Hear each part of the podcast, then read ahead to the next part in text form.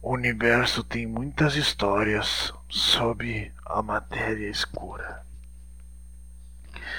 Depois de pessoalmente ser perseguido por hambúrgueres gigantes, criei esta rádio pirata para reunir relatos e histórias de outras pessoas que perceberam os elementos terríveis que estão entre nós. Depois de escutar, recomende a outras pessoas. Todos precisam ficar atentos. Eu. Eu nunca me apresentei. E isso é por um motivo óbvio. Não querer ser identificado. É por segurança. Vocês podem me chamar de Noel Adams. Também é bom que, quando enviarem relatos, enviem com alcunhas. A de hoje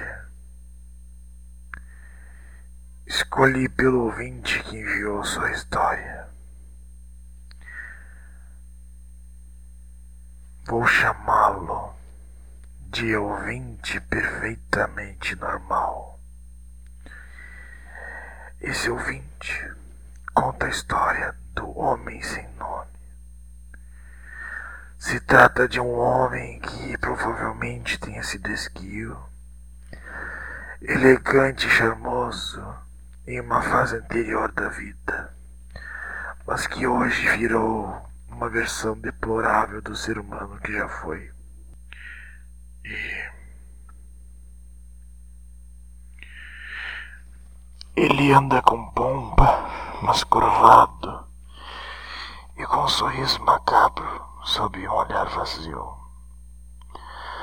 Utiliza um cabelo escorrido até o queixo,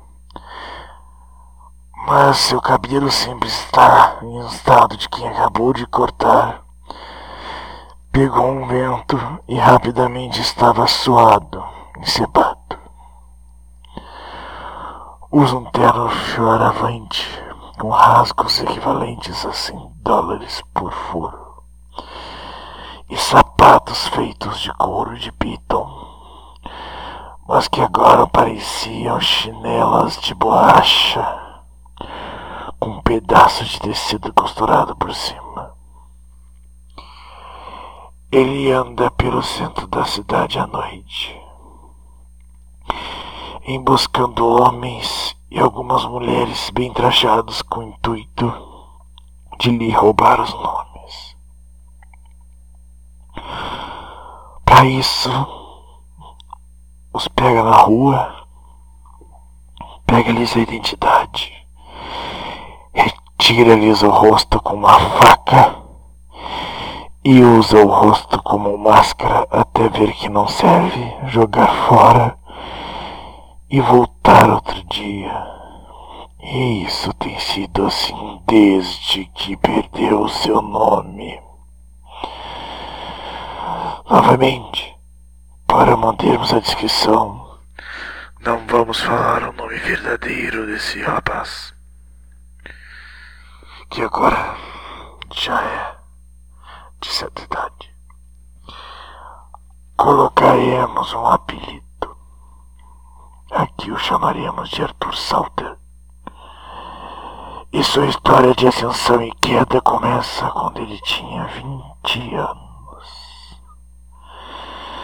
Arthur Salter era um jovem estilista promissor. Sempre tivera bons gostos para cores e formas e aos 20 anos sabia que sua vida estava na moda. Aos 21, entrou na faculdade, fez alguns intercâmbios, o que atrasou o curso, e aos 25 finalmente se formou, cheio de láureas. Todos tinham altas expectativas por ele, ou teriam se não fosse por um grande defeito na personalidade de Arthur Salter, o seu ego. Sempre que começava um projeto, uma coleção, uma peça,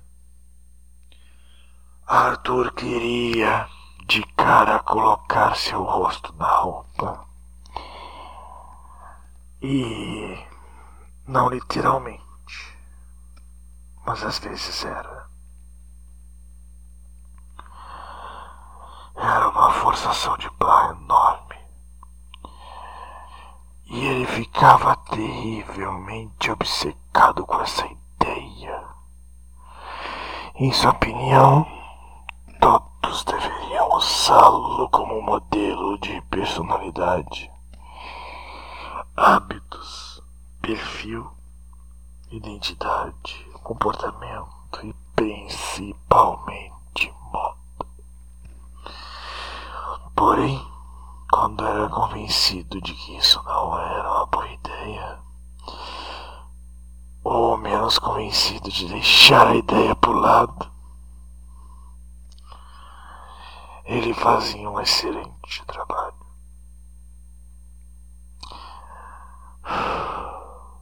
Era indiscutivelmente dos alunos mais talentosos que haviam pisado naquela instituição.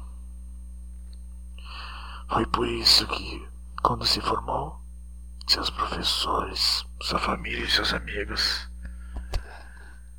ficaram com medo de que ele se sabotasse com seu ego.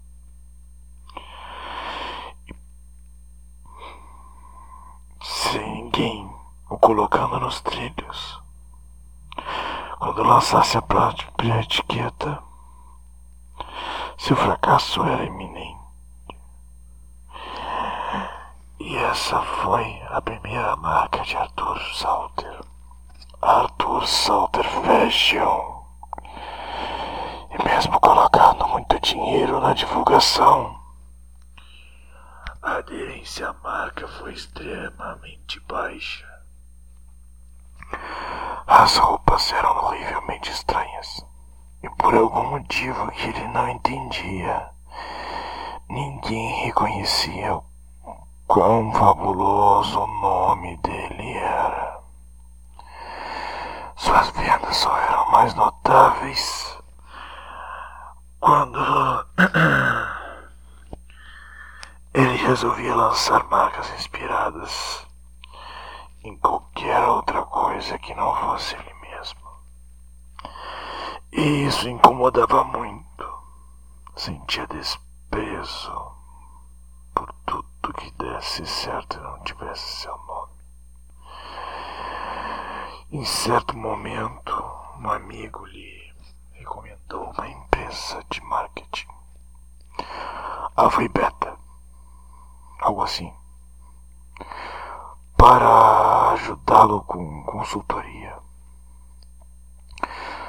Arthur Salter se empolgou. Era o que ele buscava. Profissionais para confirmar que o público era ignorante e não reconhecia quão fabuloso ele era. Era tudo culpa do mercado. Ao chegar na agência, no entanto, a história não foi bem assim. Eles deram duas dicas, uma boa e outra questionável, e que seria o começo do fim.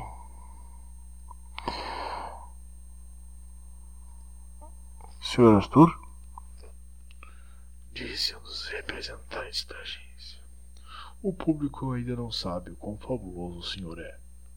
Por isso, dou-lhe duas orientações. A primeira. E essa eu concordava com ele. É que não use seu nome como marca. Ele ainda não significa nada para o seu público. No momento, claro por isso não vale a pena. Se o senhor se concentrar em evoluir na carreira antes e fizer o seu nome, seu nome ganhará valor. E aí, sim, o senhor será reconhecido pelo público e poderá estampá-lo nas etiquetas sem qualquer medo. Esta segunda dica foi a que discordei e que seria a ruína de Arthur no futuro. E Arthur Salter seguiu as recomendações. Se esforçou em crescer como profissional, trabalhar dentro e fora do país, fazer cursos e mais cursos de moda e gestão. E foi aos 36 anos que voltou a empreender. Seu negócio foi um sucesso de fato. Vendia coleções de sucesso toda hora. Cresceu.